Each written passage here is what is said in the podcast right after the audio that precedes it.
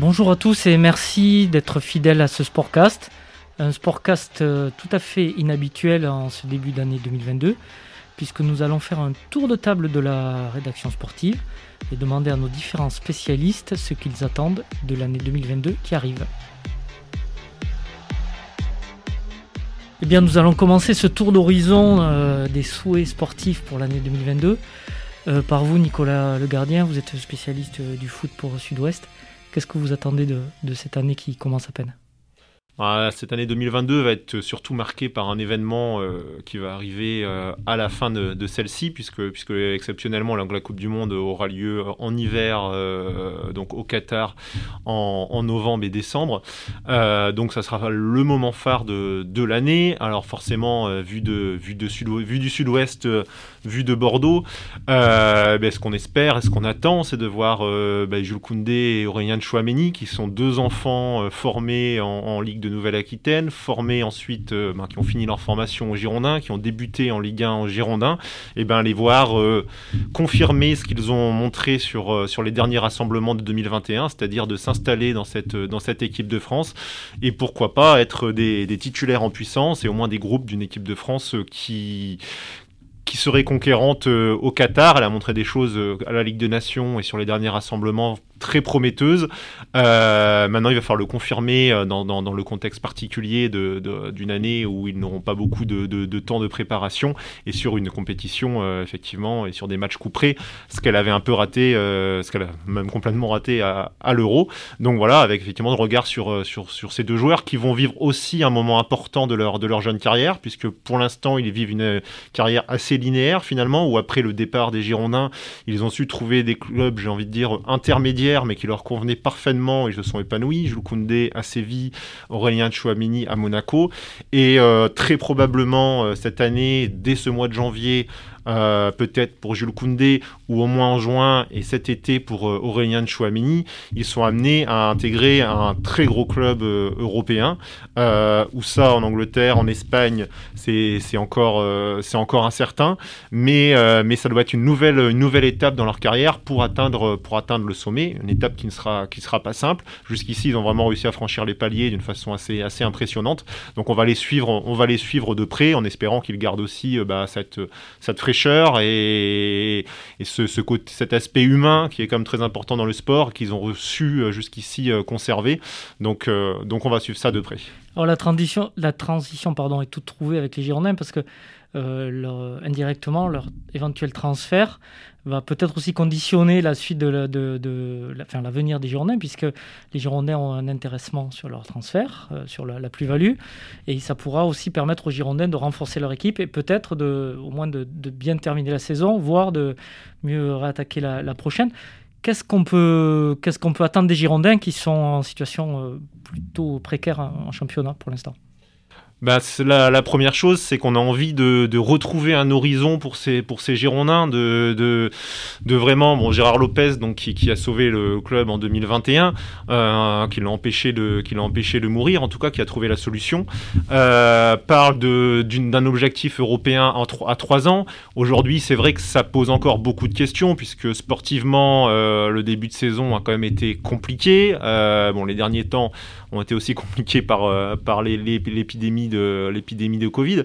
Mais, euh, mais on a besoin de, de, voir déjà une équipe qui se maintient en Ligue 1, donc qui devra progresser sur la deuxième partie de saison, et surtout ben, voir où est-ce que, où est que ce projet va. Donc ça passera effectivement par la partie financière, puisque, euh, puisque dès, dès, le mois de, fin mai ou début juin, euh, Gérard Lopez devra montrer à la DNCG comment il va financer aussi euh, la saison prochaine, euh, comment il va financer la saison prochaine, et de, de par là aussi comment il va pouvoir renforcer une équipe qui, euh, qui est en difficulté aujourd'hui, qui a quelques joueurs cadres qui sont potentiellement partants l'été prochain.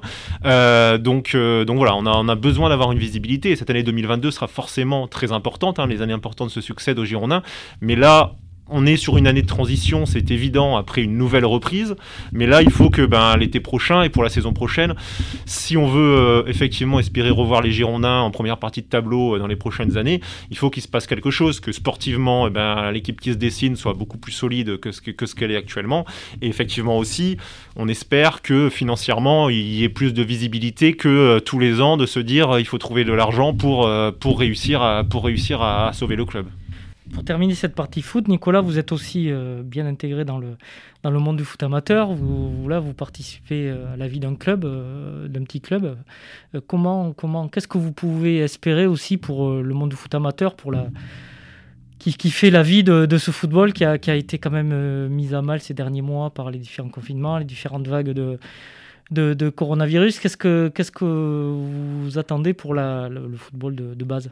Bah, déjà retrouver un peu de, un peu de continuité, puisque mine de rien, depuis, depuis près de deux ans maintenant, euh, les, les, on enchaîne les séquences de, de reprise et les séquences euh, d'arrêt ou de, de, contraintes. Voilà, donc c'est de retrouver de la continuité, euh, que, que, tout le monde puisse se retrouver dans des conditions normales, que, que, le, que le, côté, le côté festif, qui doit être aussi le foot amateur, reprenne, et qui permette aussi de, de, de restructurer aussi les, les, clubs amateurs, qui mine de rien, eh ben, doivent, souffrent dans ces situations, notamment dans, les quêtes de bénévoles, les quêtes d'encadrement, puisque, puisque évidemment il y, a, une perte, il y a une vraie perte à ce niveau-là qui, qui existait avant et qui a été amplifiée par le Covid. Donc retrouver cette continuité pour que les, clubs puissent retrouver aussi une assise, une assise structurelle et avancer, et ce côté effectivement, euh, effectivement festif, et bien, sûr pour les pratiquants. Euh, on voit qu'au niveau senior, autant pour les jeunes, les licenciés sont repartis cette saison, autant au niveau senior, et eh ben, ça, ça, a du mal à repartir partir parce que le, nombre de licenciés est en baisse et peut-être que la, mise en place du pass vaccinal va à nouveau, euh, nouveau mettre un petit coup au, nombre de licenciés. Euh, donc, euh, donc voilà, donc on espère retrouver des, conditions normales effectivement pour que les clubs puissent, comme les Girondins mais à notre niveau, à nouveau se projeter et se structurer avec moins de soucis, en tout cas pas ce souci-là. Ok, merci beaucoup Nicolas et bonne saison, enfin bonne, bonne année 2022. Alors nous continuons ce tour de table de la rédaction sportive pour l'année 2022 avec trois éminents spécialistes du rugby et du cyclisme, et parfois les deux à la fois. Euh, à ma droite, Denis Capes-Granger, qui est plutôt rugby et... Et un petit peu vélo, merci Fred, bonjour Fred, surtout bonjour à tous. Vélo surtout quand ça monte. Euh, Julien Duby face à moi, qui est d'abord vélo et aussi... Euh, enfin d'abord cyclisme et aussi rugby. Et à ma gauche, euh, Arnaud David, qui est rugby et vélo aussi, qui, aime beaucoup le vélo. Alors la, question que, j'ai posée à tout le monde, c'est qu'est-ce que vous attendez de cette année à venir? On va commencer par le rugby, qui est quand même le plat de, résistance euh, de la rédaction sportive. Denis Se projeter sur l'année 2022 sans parler du tournoi et des Bleus, c'est quand même assez compliqué. Euh, on a un tournoi avec un calendrier favorable, trois réceptions, l'Italie, l'Irlande et l'Angleterre au final à Paris, un match qui sera en prime time, ce qui démontre bien que même l'organisateur a d'ores et déjà l'assurance, l'assurance que ça sera une finale. On attend un grand chelem ou tout au moins une victoire, ce qui n'a pas été réalisé depuis 2010. Arnaud, la même chose? C'est la bah, victoire maintenant, il faut, que, Fabien Galtier gagne de, 2010, ce serait dans la continuité d'une euh, d'une tournée d'automne qui était euh, pleine de promesses. Et puis, euh, voilà, avec une, victoire sur les, avec une victoire sur les All Blacks et puis, euh, il faut aussi se projeter euh, déjà vers 2023. Et on se dit que cette équipe de France, elle ne peut pas être championne du monde si elle ne gagne pas en consistance, en régularité. Et, devenir consistante, être régulière, c'est pour l'équipe de France gagner le tournoi des, destinations 2022. Euh, et encore mieux, et encore mieux de réaliser un, grand chelem qui, qui n'a pas été fait depuis 2010, comme le rappelait Denis. Julien, vous attendez beaucoup de Fabien Galtier aussi Moi, je considère qu'il doit gagner le tournoi Destination. C'est un minimum syndical. Tout autre résultat serait un échec cinglant. Ça fait, euh, ça fait déjà un petit moment que, qu'il a, a, comment dire, euh, la bénédiction du public, des médias, de tout le monde. C'est un grand sélectionneur, effectivement, mais il ne faut pas oublier qu'il bénéficie d'une génération extraordinaire. Il a le meilleur joueur du monde dans son équipe. Euh, il doit gagner maintenant. Il faut, il faut, on peut plus se payer de mots, on doit se payer de victoires. Euh, on, peut, on ne peut pas aborder la Coupe du Monde sans avoir gagné un tournoi de destination, une Coupe du Monde à domicile. Enfin, il faut de la confiance, il faut de l'entrain. Ils doivent gagner ce tournoi et si ça peut être avec la manière, c'est encore mieux. Qu'est-ce que vous retenez d'autre, Julien, sur le rugby? Après, il y a le top 14. Euh, qui saura mettre fin à la domination du Stade toulousain? C'est c'est un sujet passionnant. surtout qu'on a ici dans le sud-ouest l'UBB qui, qui commence à, à, lui tailler quelques petites croupières en top 14. C'est provisoire pour l'instant, mais c'est prometteur. Et, et c'est assez alléchant, il faut, bien le dire. Moi, je, crois beaucoup en l'UBB. pourquoi pas pour aller pour aller faire tomber euh, le, grand stade toulousain, puisque c'est un grand stade toulousain en ce moment, comme l'équipe de France est grande, le stade toulousain est grand d'ailleurs. C'est vrai que les deux sont, généralement souvent des, destinées qui se conjuguent. Euh, effectivement, on peut, ce qu'on peut espérer, si on, est neutre, c'est euh, des grandes phases finales. Euh, avec euh, pour nous beaucoup d'équipes du, sud-ouest, l'UBB, mais aussi, moi j'attends, de voir ce que va donner le, Stade Rochelet. Après une saison où les Rochelais sont restés sur deux finales perdues. Et voilà, est-ce que cette équipe va, vraiment rebondir? Aujourd'hui, on peut, on, peut s'interroger. Elle est entre deux eaux. Et, et, la compétition, et la compétition pour, pour, pour accéder aux phases finales euh, s'annonce particulièrement euh, acharné. On peut, il y a aujourd'hui au moins euh, sept équipes qui sont, huit équipes qui sont, qui sont, qui sont candidates. Le, Stade Rochelet est un petit peu décevant actuellement. On a l'impression qu'il est plutôt en fin de cycle, avant l'arrivée d'un recrutement 4 étoiles, qui est, assez impressionnant. Est-ce que vous pensez que ce Stade Rochelet peut donner un coup de collier pour aller chercher une finale ou un titre comme dans la continuité de l'année dernière? Bah, il y a différents facteurs de toute façon, puisque le Stade Rochelet ayant été finaliste du top 14, comme le Stade Toulousain euh, paye aussi en ce moment les pots cassés euh, d'une intersaison très réduite qui s'est limitée à 5 ou 6 semaines de préparation, des organismes éprouvés. Ils sont allés à l'essentiel. Euh, ils ont tardé à donner leur pleine mesure, mais finalement c'est assez normal. Euh, cette équipe, sur ce qu'elle est capable de démontrer, conserve quand même des, euh, des, points très forts, notamment devant avec les, les, big men chers à Arnaud David, et qui, qui retournent encore beaucoup de monde. Donc effectivement, il y a beaucoup de réglages, notamment dans le jeu au pied, parce que je vous rappelle quand même que si, si Aya West passait toutes ses pénalités, on n'aurait pas ce genre de débat. Bon, il n'y a pas de raison pour que ça se remette pas en branle d'ici la fin de la saison. Puisqu'on parle des joueurs, il y a quand même un, duel à distance qui, est passionnant à suivre. C'est celui entre Jalibert et, et, Ntamak à l'ouverture. On a rarement eu dans l'histoire du rugby français de numéro 10 de cette envergure. Euh, est-ce que Romain Ntamak est vraiment euh, le titulaire indiscutable? C'est le, l'éternel débat, mais est-ce que Mathieu Jalibert finalement n'est pas, est pas un petit peu, euh, peut, jouer la concurrence? J'aurais tendance à dire que cette question on se la posera avant chaque match de l'équipe de France, même si euh, ça serait oublié aussi que Romain Tamac a, a marqué quand même d'énormes points euh, le jour du, du France-Nouvelle-Zélande auquel faisait référence Arnaud tout à l'heure. sa relance et sa gestion du match de bout en bout.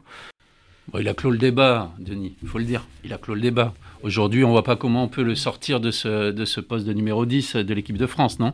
Ça paraît difficile, d'autant qu'on sent bien qu'il y a une entente, une complicité euh, avec, euh, avec, avec Antoine Dupont.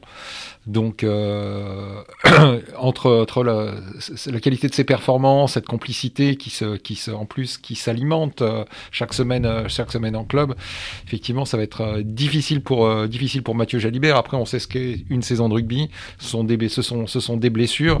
Et je crois que le, rugby français peut être effectivement heureux d'avoir deux joueurs de cette qualité. J'ai tendance à penser qu'on est un peu comme dans la, dans la situation de, de, deux gardiens de but dans un grand club de football qui serait en concurrence. À un moment, il faut trancher quand même, on va pas pouvoir rester sur cette, euh, cette incertitude avant chaque match, comme le disait Denis.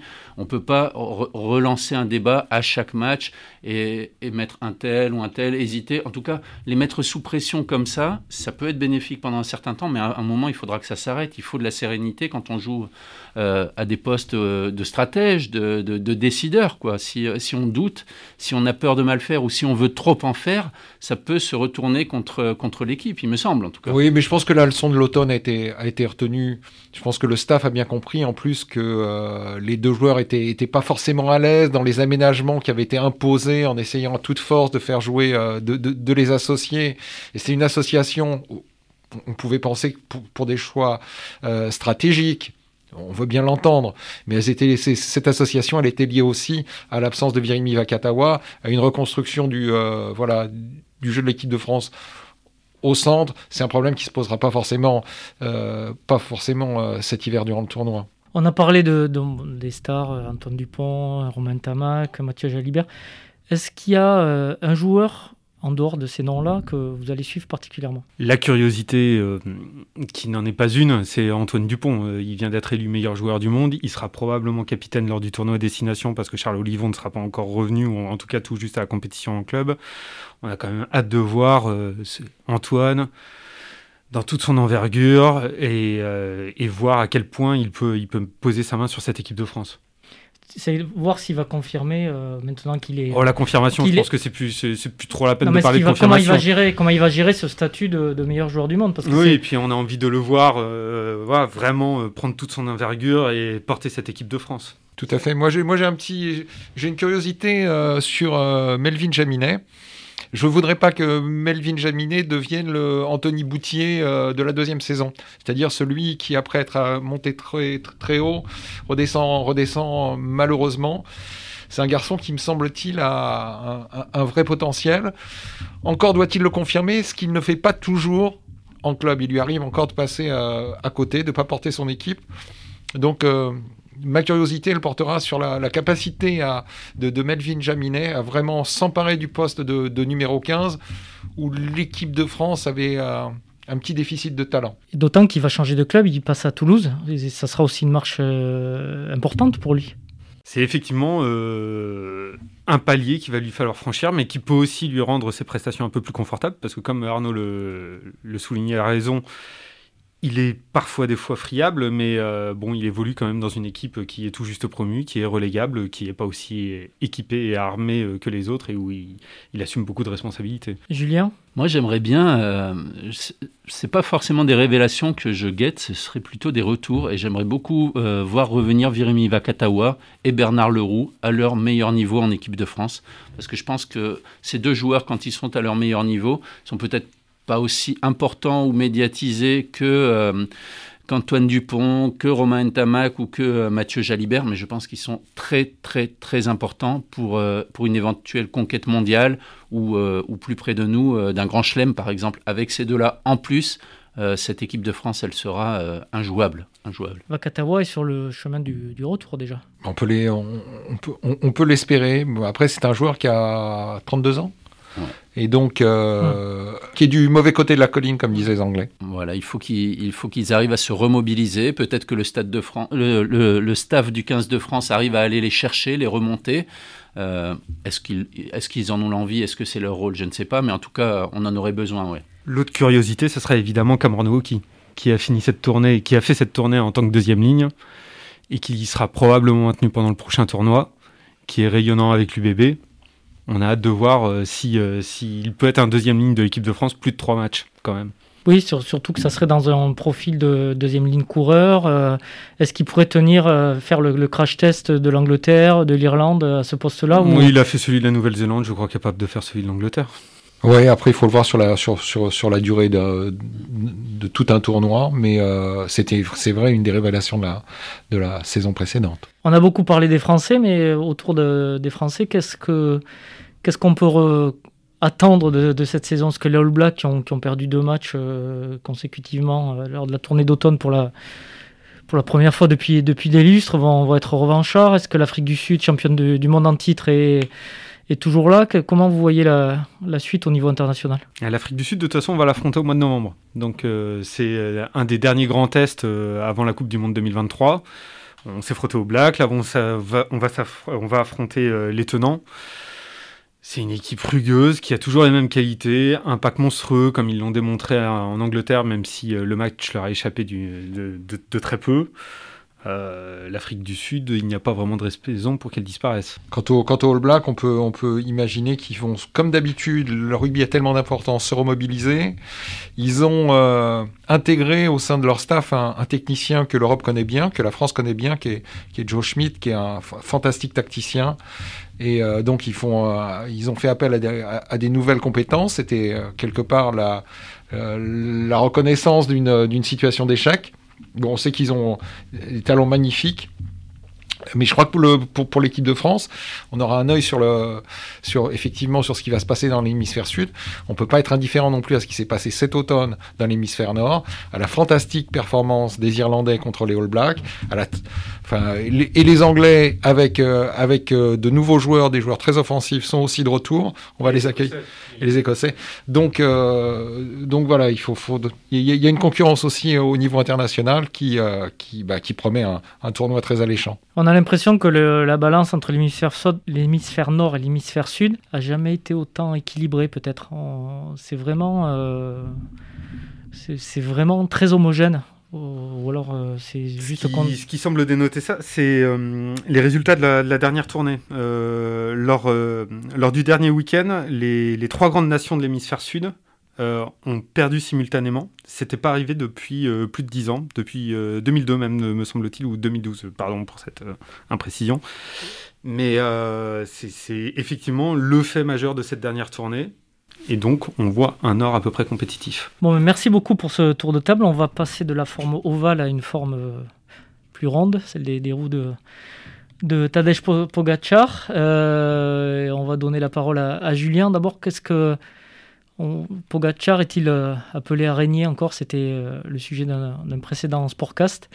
Est-ce qu'on se dirige vers, euh, la poursuite de cette domination? Il a 23 ans, il a l'air de plus en plus fort, de plus en plus dominateur sur tous les terrains.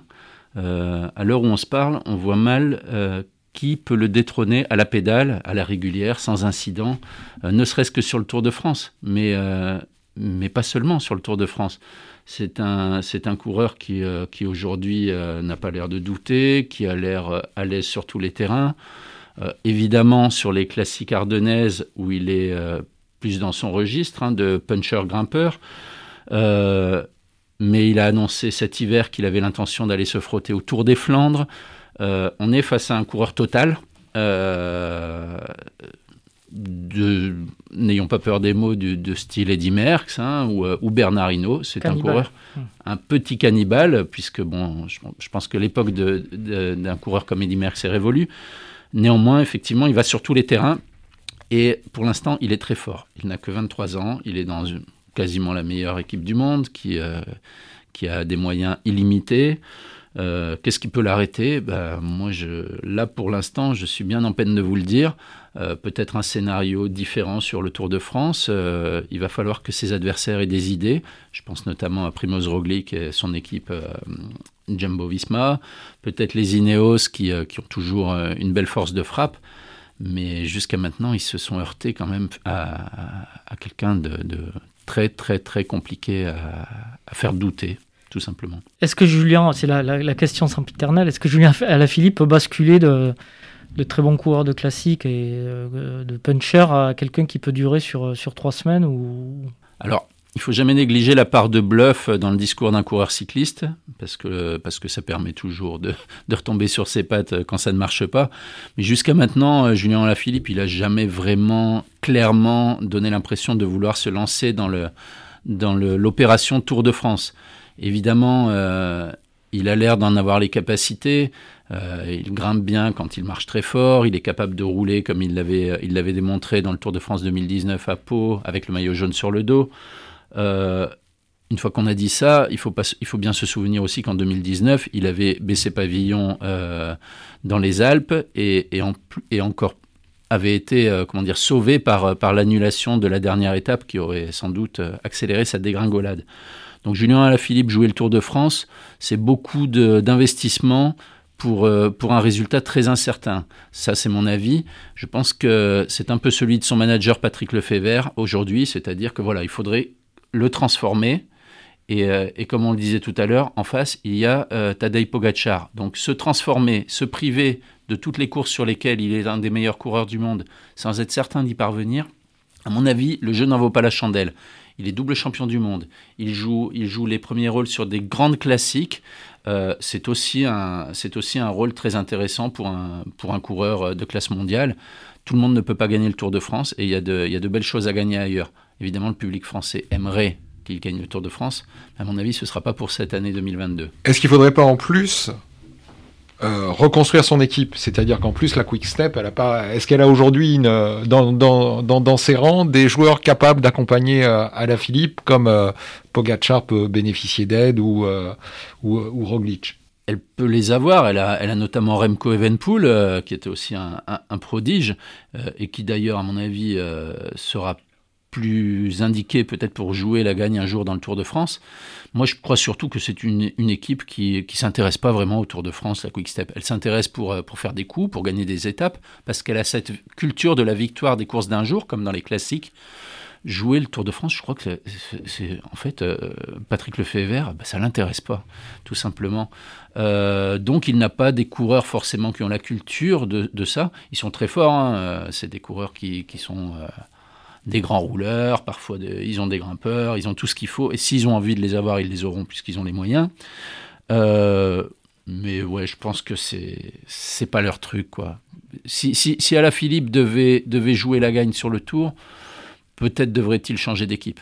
Mais alors il s'affaiblirait puisque c'est une équipe qui a le don de faire marcher ses coureurs très très fort en général. Ça veut dire qu'on se dirige vers un Tour de France peut-être euh, un peu monotone Alors non, parce pas forcément. Moi, et je pense une grande partie du public a une très grande attente, c'est le retour de Thibaut Pinot. Alors Thibaut Pinot, il n'a toujours pas donné son calendrier. Il le donnera sans doute la semaine prochaine. Thibaut Pinot et d'ailleurs Romain Bardet, les deux, les deux coureurs français qui ont le plus euh, fait rêver euh, le public avec, bien sûr, à la Philippe ces dernières années, euh, qui sont montés sur le podium, hein, quand même, il ne faut pas l'oublier. on peut espérer, et ce serait quand même plus sympa, un Tour de France avec Bardet, avec Pinot, qui sont capables de, de grands numéros en montagne. Alors est-ce qu'ils sont désormais en mesure de jouer dans la cour de Roglic, de Pogachar, euh, j'ai tendance à penser que ça va être compliqué. Et ce qu'on a vu ces deux dernières saisons euh, n'incite pas vraiment à l'optimisme. Mais, euh, mais pourquoi pas? Peut-être que peut-être qu'on aura une, une, tendance différente dans le cyclisme mondial cette année.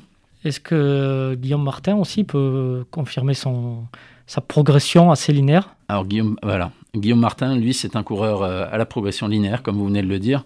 Euh, il, il, est toujours dans le top 10 du Tour de France. Après, de là, de là aller chercher un podium, euh, personnellement, je n'y crois pas. Je lui souhaite. mais est-ce qu'on est, face à un, potentiel tel que celui de Pinot ou de Bardet dans leurs meilleures années ou dans leurs meilleurs moments? J'ai tendance à, à, en douter. Mais, euh, mais de toute façon, c'est un coureur régulier qui mérite d'être respecté et d'être suivi parce qu'à tout moment, il peut effectivement, euh, il peut effectivement réussir quelque chose d'intéressant. Mais pour l'instant, il, il, peine quand même à gagner, à, gagner de grandes étapes, même de petites d'ailleurs. Il, manque, il manque des victoires quand même. Exactement. Toujours euh, placé, mais rarement. Exactement.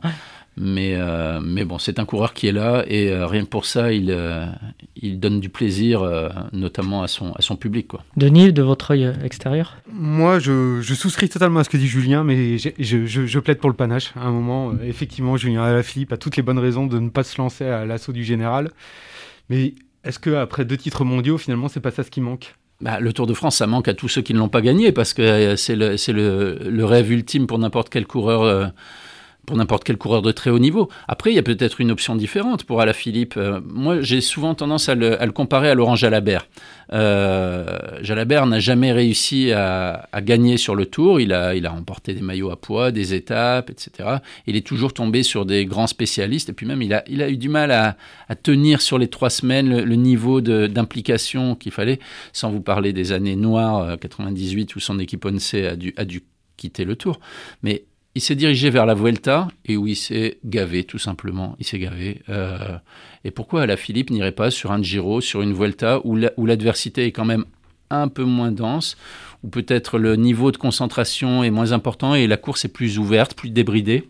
Euh, Je le vois mal renoncer au Tour de France mais, euh, mais choisir peut-être d'aller euh, d'aller s'encanailler sur les routes italiennes ou espagnoles, pourquoi pas, ouais. Ce serait, ce serait déjà... Euh, enfin, il a déjà un palmarès exceptionnel.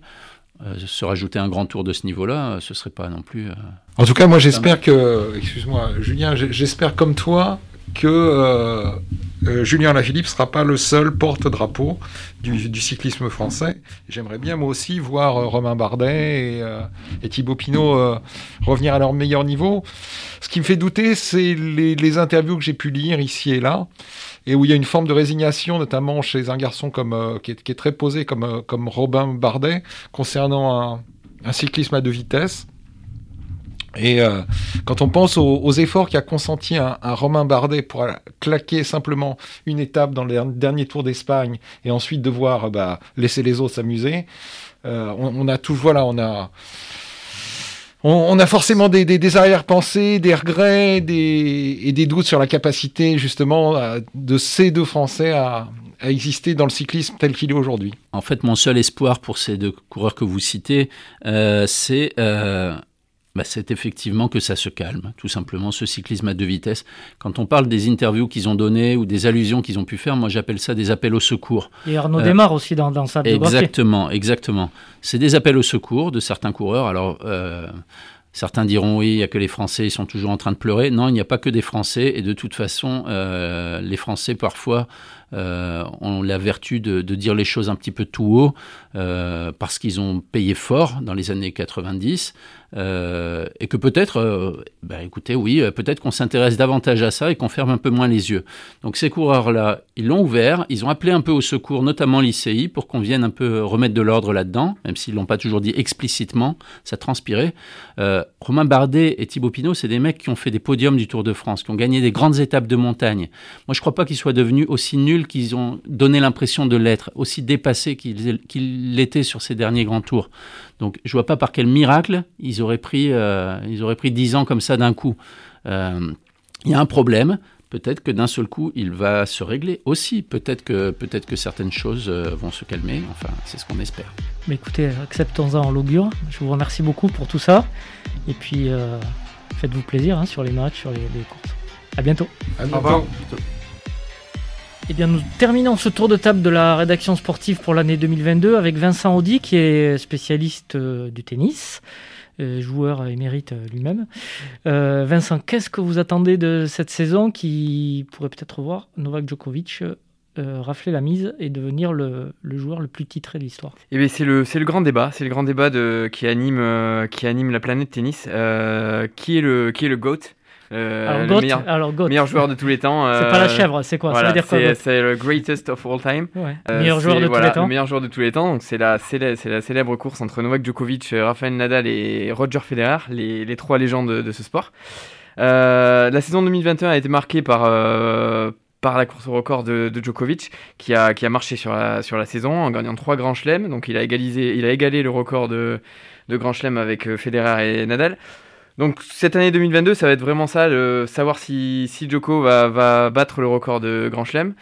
On sait qu'il a des difficultés pour l'Open d'Australie euh, avec euh, n'étant pas vacciné. Enfin, il, est, euh, il a toujours été un, peu anti-vaccin. Donc ça, pourrait, ça pourrait se passer à Roland Garros, donc chez nous, sur nos terres. Ça pourrait être le, gros événement de cette année 2022. Euh, outre cette course au Grand Chelem, il pourrait, selon, il pourrait perdre son titre, son, son trône de numéro 1, ça c'est notre avis. Ouais, c'est paradoxal. Euh, voilà, ce serait paradoxal. Voilà, et ce serait paradoxal parce qu'il a quand même une, une, certaine concurrence derrière qui arrive avec euh, Daniel Medvedev, qui est numéro 2 mondial actuellement, et, mais qui, qui vient chatouiller le trône de Djoko. Donc on, dans cette course au trône, il va y avoir, va y avoir aussi Alexander Zverev qui, qui est, qui est derrière les deux, les, deux, les deux joueurs, donc Djokovic et Medvedev. Euh, vainqueur des JO cette saison, euh, vainqueur du Masters. Donc les trois vont se, vont se livrer une belle bataille. C'est un peu le nouveau Big Three euh, après, après Joko, Nadal, Federer. On a Joko, Medvedev, Zverev. chez les dames, c'est toujours très indécis. Juste, je vous interromps. Là, vous mettez euh, Nadal et Federer euh, C'est vrai, c'est vrai. Euh, ouais, alors c'est difficile, c'est difficile parce que on a Roger Federer, donc on sait qu'il a pas, qui est assez, qui est très absent depuis deux ans, avec euh, plusieurs arthroscopies au genou. On a Rafael Nadal qui revient, mais qui a eu le Covid, donc ça c'est toujours, c'est toujours très difficile pour ces deux-là. contrairement à Djokovic, ils sont pas au sommet de leur art en ce moment. Est-ce qu'ils seront capables de le faire? Est-ce qu'on peut, on peut juste espérer qu'ils aient une belle sortie On peut l'espérer. C'est plus difficile pour euh, Federer qui a 41 ans, euh, qui va arriver à 41 ans. Nadal, lui, a encore quelques années peut-être devant lui. Avec il a toujours aussi Roland Garros qui peut, qui peut lui permettre de se hisser au, plus haut niveau. Ça sera aussi un, des éléments marquants de cette saison. Alors, vous, vouliez parler des, des, des, femmes? Le, la domination, enfin la, la hiérarchie est assez volatile pour l'instant. C'est très différent du, tennis masculin. C'est-à-dire qu'on a, on n'a pas une patronne qui, qui, qui, voilà, qui montre son hégémonie, qui, qui assoit son hégémonie sur les autres. Euh, Ashley Barty euh, est numéro 1 mondial depuis, depuis deux ans. Mais, euh, mais on a le retour de Naomi Osaka, euh, qui a fait, euh, voilà, qui a beaucoup défrayé la chronique cette saison avec, avec ses problèmes psychologiques, qui a beaucoup critiqué les, les médias, et elle s'est un peu absentée suite, à, suite à ça. Elle a du mal à supporter la, pression et la vie du, du circuit. Voilà, donc l'année 2022, ça va être aussi le retour de Naomi Osaka, qui a l'air très motivée en Australie. Elle est tenante du titre, et, et, elle peut venir chatouiller aussi le trône de, de, de Barty.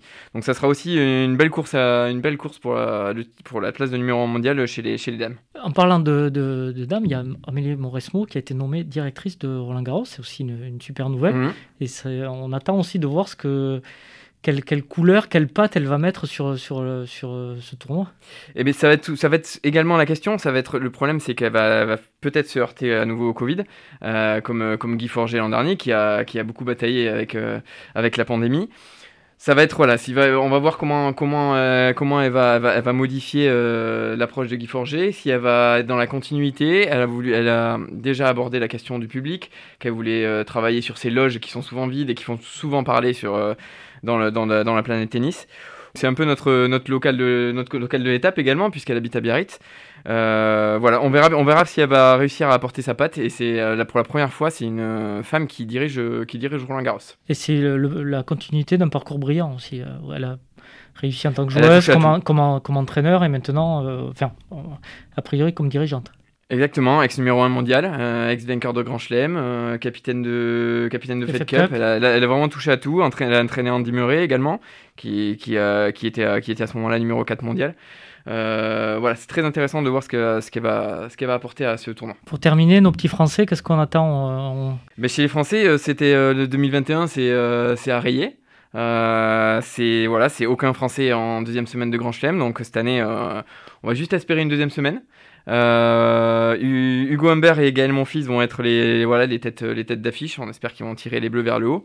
On a vu Hugo Gaston qui a fait vivre le public français à Bercy en fin de saison. Ça, ça a donné un peu une bouffée d'air au public français. Joueur atypique. Joueur atypique et spectaculaire, un superbe touché. Donc on espère qu'il va, qu'il va briller cette saison et confirmer. Il est maintenant euh, dans le top 50 mondial, top 60. Et euh, on espère qu'il va pouvoir confirmer et surfer sur cette fin de saison. Et c'est quelqu'un qui, qui, progresse régulièrement, qui fait aussi de bons choix, qui n'est qui a fait attention, qui a joué des tournois aussi à son niveau, euh, qui ne s'est pas laissé griser par euh, sa réussite à Roland Garros. Il a été huitième de finaliste en 2020, il a eu du mal à le digérer. Et euh, il a dit lui-même au dernier Roland Garros, il a demandé à ce qu'on arrête, qu'on lui foute la paix avec, avec ce, huitième de finale en 2020. Et voilà, il est resté dans l'ombre dans les challengers. et maintenant, il va pouvoir essayer de confirmer dans les, dans les grands tournois. Ça sera, la, ça sera la, voilà, le joueur à suivre cette saison côté français. D'accord, mais merci beaucoup Vincent, et puis on va suivre ça de très près, à commencer par euh, l'Open d'Australie qui commence le 17 janvier à Melbourne.